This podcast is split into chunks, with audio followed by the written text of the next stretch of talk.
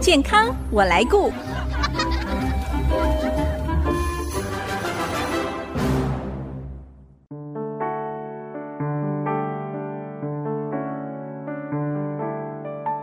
听众朋友，大家好，我是王淑荣，欢迎收听《健康我来顾》节目，一起关心你我的健康。根据两千年台湾地区近视流行学研究发现，全台小医生的近视比例已经超过两成了，而高三学生更是高达百分之八十四。这样高近视比例也让台湾被称作“近视王国”。确实，现代人太多时间学习，还有近距离的工作，户外活动的时间机会又少，这些都是造成近视的主要原因之一。对于近视的朋友，除了佩戴眼镜矫正，在医疗科技的进步下，许多镭射矫正手术也提供大家不同的选择。今天我们非常荣幸可以为大家邀请到新竹大学眼科诊所院长张佩瑞医师来跟大家分享关于近视雷射的资讯，也帮助我们了解目前最新的技术和不同术式上的差异。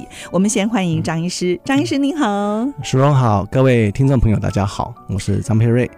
张医师，刚才我们谈到造成近视的原因其实还蛮多的，不过我们谈到长时间近距离的用眼，这是不是造成近视或者是让近视度数加深最主要的原因呢？嗯，是的，我们现在的年轻人跟以前比的话，我们就是用眼的时间、看近距的时间越来越多了嘛。是，对但是随着时代进步，像我们以前都只有 BB call 啊，只有手机，根本没有一个智慧型的东 西，所以对，跟以前来比的话，大概长时间用眼的确是造成近视的主因。当然，嗯大家会说，哎、那近视会不会遗传呢？也是会的。哦，如果爸爸妈妈都是近视的话，小孩子近视的可能会增加。其实这样子想好了嗯啦，因为我们总是会碰到有些人说，哎、那个隔壁家小张啊，怎么每天看手机，怎么玩电脑，怎么都没有 近视，会不会有这种人会？对呀、对对对会有，对啊，所以这个跟遗传倾向的确有一些关系。有些小朋友们其实没做什么，近视就嘣嘣嘣嘣嘣就往上涨了。所以在这个时候，我们就是不管怎么样，都还是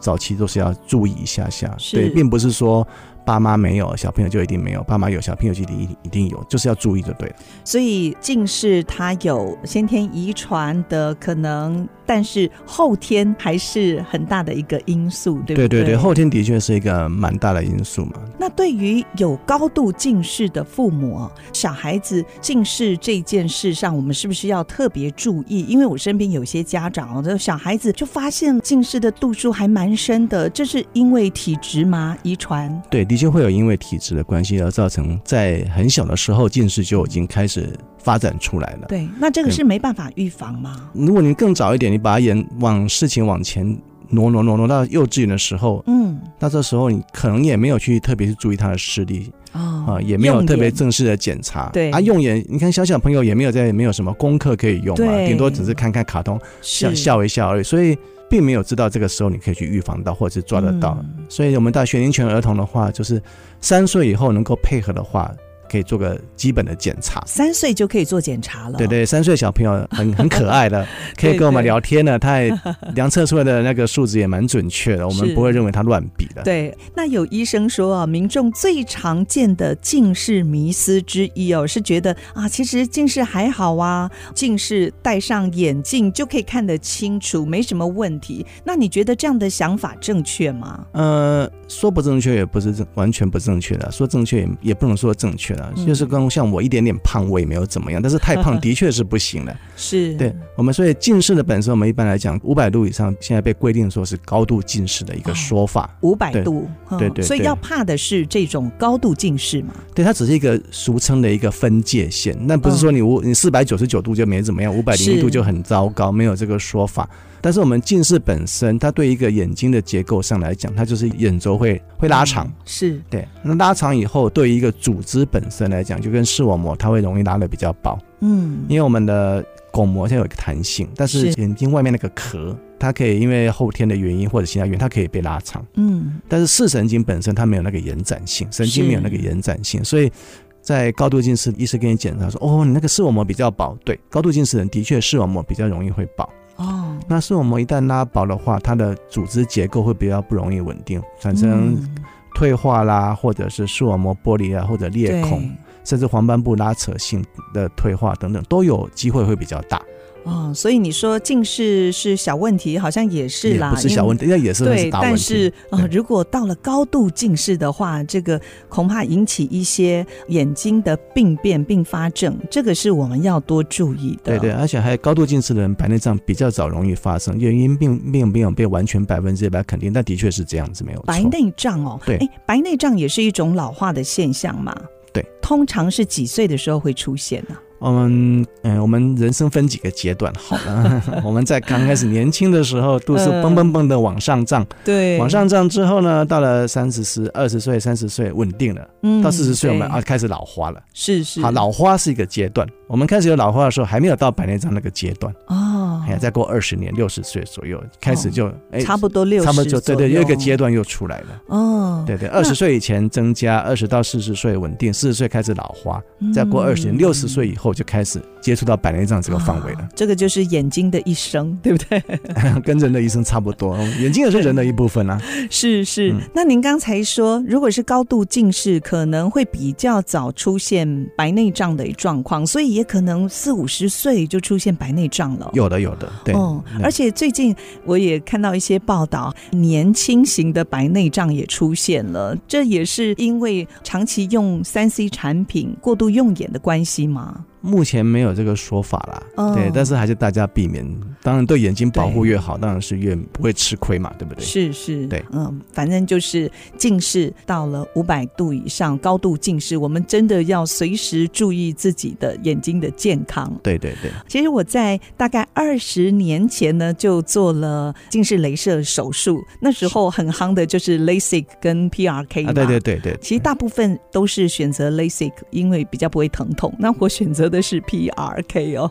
那最近几年呢，这个近视雷射手术也有一些新的技术，是不是也可以为大家介绍一下？ OK OK，那镭射手术本身的基本的概念就是我们去更改角膜的一个曲度，嗯，好、就像我们眼镜也是一个曲度，我们把这个曲度变到眼睛上面去，你的眼睛的角膜更改曲度之后，它就有一个可以综合你原来近视啊、散光的那个度数。是，对，所以是更改曲度这个事情。嗯以前说主持人说以前用 PRK，它是直接哦做切削、l a s i k 我们把它切开来，嗯再做镭。射，再盖回去。嗯那我们就是现在的新的技术就是 Smile 手术，相信大家都已经有听 过了。嗯，smile 对，微笑的，对对对，做个小切口，啊然后把里面的那个，就是不要动到外面的组织，从里面有点像抽脂一样，就是我们不要把它嗯切开来，我们就有个小切口进去，用镭射把它打好，然后把一个有度数的透镜把它抽走，您嗯的度数就不见了。是对。那这个就是眼睛本身里面的组织，是不是？对，就是您的组织。那是用镭射在里头先把它做分离切割，是的，然后再从这个小伤口拉出来。对这个就现在时下最夯的 Smile 手术。对对对，这个原理在很久以前就已经被知道了，只是要做到这么精细或这么稳定，它也是跟着随着时间的发展才被嗯做出来，比较对可以真正拿到使用上部分。是它这个跟最早以前的，像二十多年前的 LASIK 是完全不一样的。嗯、最终的目的是一样，但是中间的原理不一样。那它的不同是在哪里呢？呃，我们以前的镭射是把角膜组织给气化掉，哦，它把它变不见的部分是用镭射把它做组织的切削。哼哼，那我们现在做的 SMILE 手术，并不是做组织的切削，它只是做切割，把旁边跟它分离开，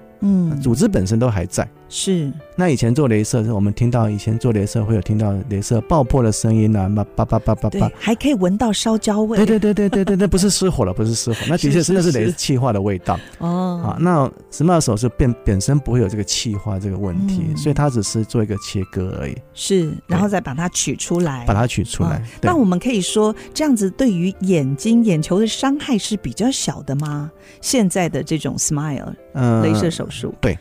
哦，它的对于角膜本身的组织有两个部分有帮助，一个是它做的伤口比较小，我们不要用把它开很开；嗯是第二个是它的能量比较嗯不会像镭射手术那个气化性的能量那么强。是对对对，细胞本身的伤害会比较少。是不是现在市面上几乎都是用 Smile 这种镭射手术的方式，还是有传统的 LASIK 手术？现在还是有在使用的。有有有，Smile 手术并不能完全取代传统的 LASIK 手术，毕竟还有一些其他细节的部分。对,对,对，是因为有些特殊的切削啦，或者是你嗯、的、或者人的限制嘛，就是他的眼球的状况，还有它本身机器的度数的设设定也有限制。譬如说，它不能做远视的部分，它不能做。哦，如果远视的话，就是还是要用传统的 LASIK。对对对，哇，有好多的选择哦。但是我还有听过 Smile，还有 Smile Pro 等等哦。嗯、那我们待会儿在下一段继续，请张佩瑞医师来跟我们分享。广告过后马上回来。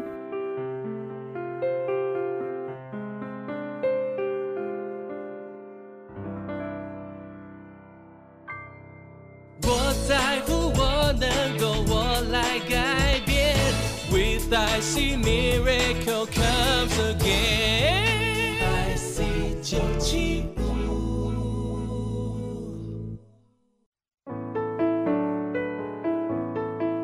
您现在所收听的是 IC 之音逐客广播 FM 九七点五健康我来顾节目，我是王淑荣。今天很高兴，我们为听众朋友邀请到新竹大学眼科诊所院长张佩瑞医师来跟我们谈近视雷射手术的新技术哦，让我们可以跟近视眼镜说拜拜。继续请教张医师哦，呃，我们有听过 Smile 现在比较新的嘛，比较夯的 Smile 全飞秒近视雷射、哦，这个跟现在又听到 Smile Pro，这 嗯个有什么不一样呢？不管任何技术啊，都要与时渐进啊，就要一定要一定要越来越进步，大家才会认为说，哎我们有在做一个技术的改善这样子。是，对我们所以有个 Smile Pro，那 Pro 到底 Pro 在哪里呢？是 Pro 到厉害类似吗？对，它只是进阶的。啊对对对对，因为如果有做过 Smile 的人，大概可以印象中知道说，当初做手术的时候。一时把眼睛哦，把我 hold 住，不能动，不能动，我、哦、糟糕，我我快要 hold 不住了。那这个时候你去哦，是在手术当中不能动，对不对？呃、不能动，不能动。你那个动的时候，他在做你的角膜一个度数的切割。切割你想想看，他在大概二十几秒的时间内，要切割一个好几百度的透镜。对，不是不是说你动一下他就没事，你切歪了几百就是切坏了，切歪了啦。哎，切歪你的视觉效果不好。那切歪了，这个也不能 再粘回去，不能补救了吧？呃，切歪了就要想办法做，那有时候就是真的不能做、哦，就很麻烦了。所以、嗯、大家都知道，医生把眼睛撑得开开了，就觉得啊、哦、不舒服，我眼睛这一辈子没长这么大过。 是有一个器械哦，就把眼球撑开。哦对对对 Pro 就是针对这一点去做一些改进。第一个，哦、它的速度变快了。那哦，就不用等那么 hold 这么久。对对对，当你还来不及说 我要我我快要受不了，它已经结束了，啊在十秒钟左右，十、啊、秒就可以切割完成，十秒钟的切割完成。那以前的呢？以前 Smile 要多二十五秒，嗯要二十哦，少了十五秒哎。对对对，速度快很多。对对。那第二个就是说，我们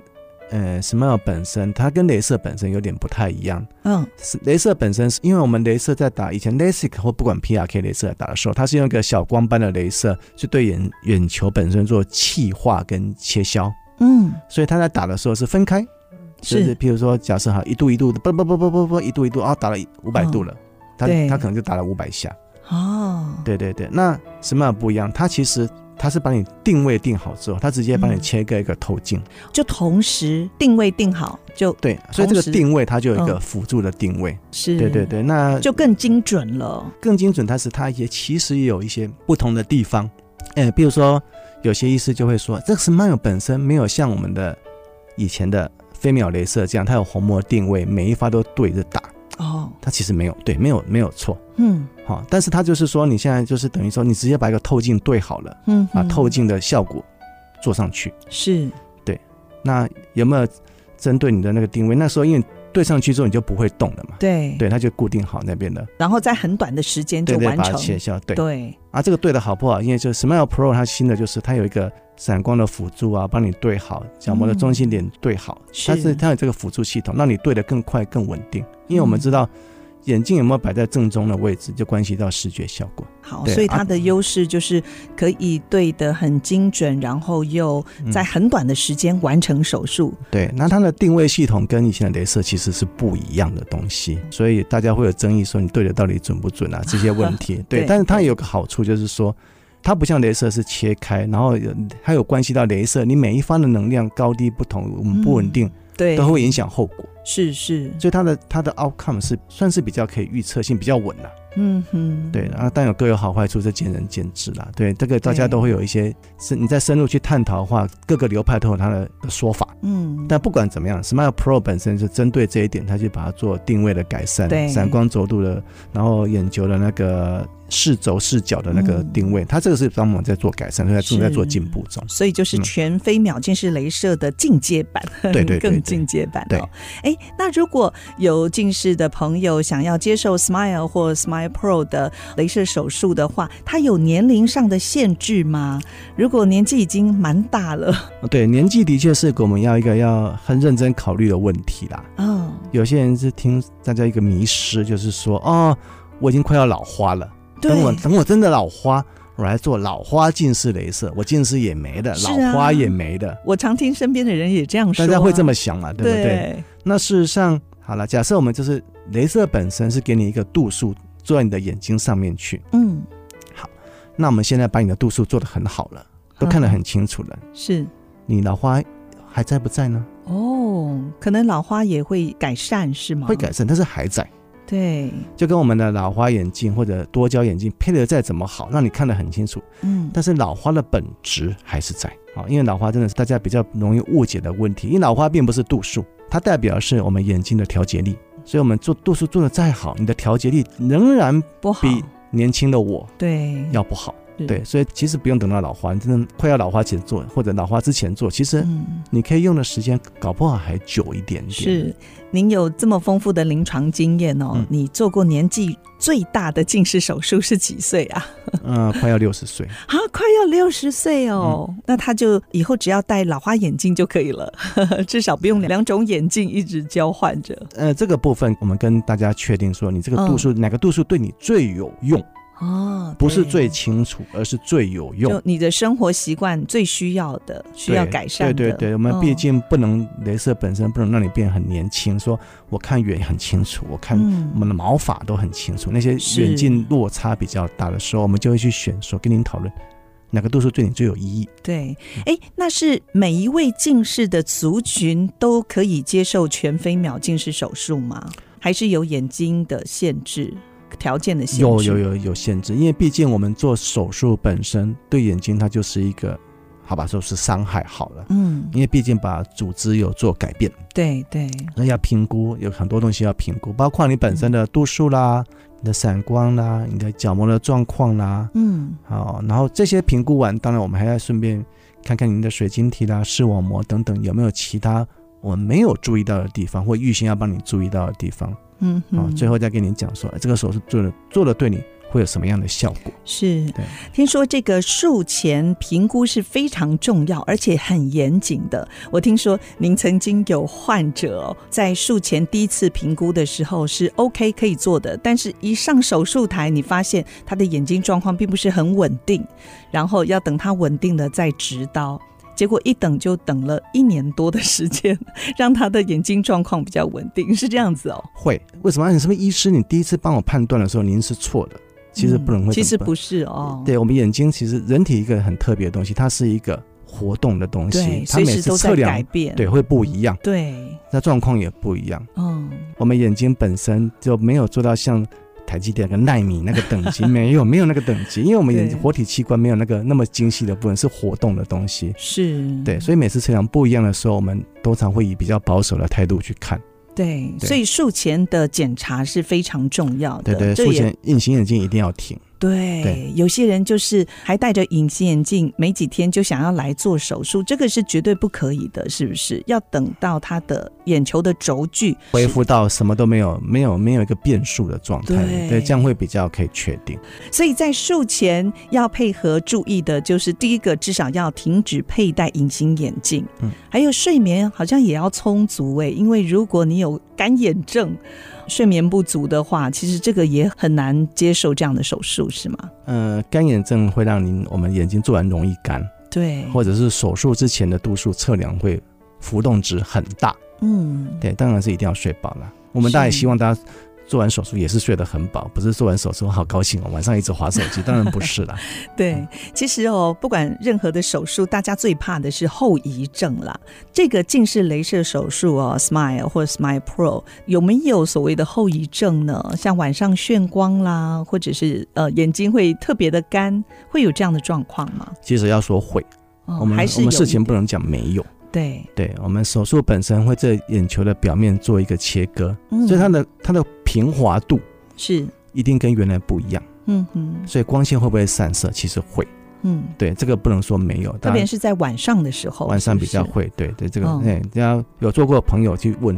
多多少少有些感觉，有些人神经很大条没感觉了，哦有些人比较敏感就会有感觉，是那干涩也会有，嗯对这些要提醒所大以家一下。术前还是要做一下咨询跟评估对对对对哦。对，医生及时，哎，我没有干，但是医生一直开人工泪给你，我不怕你拿啦，就是请保湿做好是真 的。哦，保湿、眼睛保湿对，对哦对，复原也有嗯差。是。那做过这样子的雷近视雷射手术，在日后是不是不能从事激烈的运动呢？就像我们以前听，好像做以前传统的 LASIK 手术就很怕撞击，像有些激烈的运动哦，就眼睛撞击会让角膜就分离，会有这样的状况吗？啊，现现在倒是不会啦，因为现哦在手术的伤口其实都比较小，那伤口零点二公分而已，也没有一个所谓的一个角膜瓣。嗯，当然，以前提醒大家不要去撞击啦，因为以前不管是镭射手术，甚至以前白内障手术，都伤口是比较大的，以前还要嗯是缝白内障要缝线，啊哦，老人家说那个做完后不能低头啊，不能对出力，对对对 对对，那那现在比较没有，现现在不在会没有，现在没有，对对对，所以嗯一般活动其实不影响，但我们怕怕弄脏而已。是是，最后想请教哦，这个从矫正手术的评估，还有整个治疗到恢复视力的过程，大概需要安排多长的时间呢？评估的话，大概要两个小时以上，慢慢嗯很多问题的话，请慢慢的问，慢慢哦的好检查，都不要急。是那呃，术后恢复的话，有大概要两三个小时，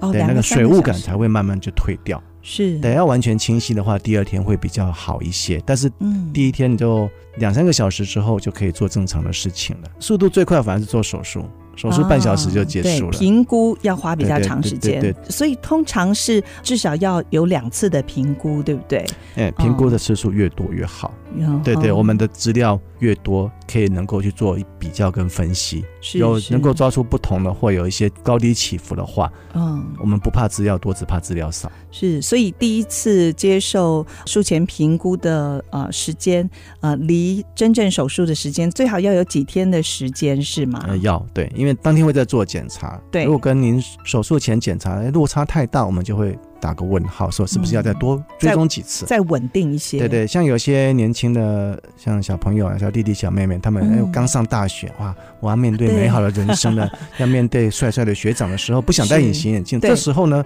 要不要做手术？先不急着要，但是检查可以先做。哦我们先做一个基本资料，那过个对半年，经过大学该熬夜的该熬夜，该 该玩耍的该玩耍，哎，度数有没是有 变化了？没有变化，太好啊了，我们就可以知道这个有哦等稳眼定睛。稳定了，对对对哦，再来做。那怎么？么样知道稳定呢？势嗯必要有追踪嘛，才知道是稳不是稳定。对，所以嗯术前的检查还是最重要很的要。很重要，啊，很重这要是，非常好的建议。特别台湾现在要进入超高龄化社会，有许多身体老化的疾病、眼睛的问题哦，也越来越多。长辈常见的眼睛疾病呢，最好还是要定期检查，才能够让我们的眼睛健康长长久久。今天我们非常谢谢新竹大学眼科诊所院长张佩瑞医师来到节目当中，跟我们分享这么多宝贵的资讯。希望下次有机会再跟我们聊一聊有关白内障手术的问题，好对。好吗？的，谢谢大家。我是王淑荣，下个礼拜健康我来顾节目再会。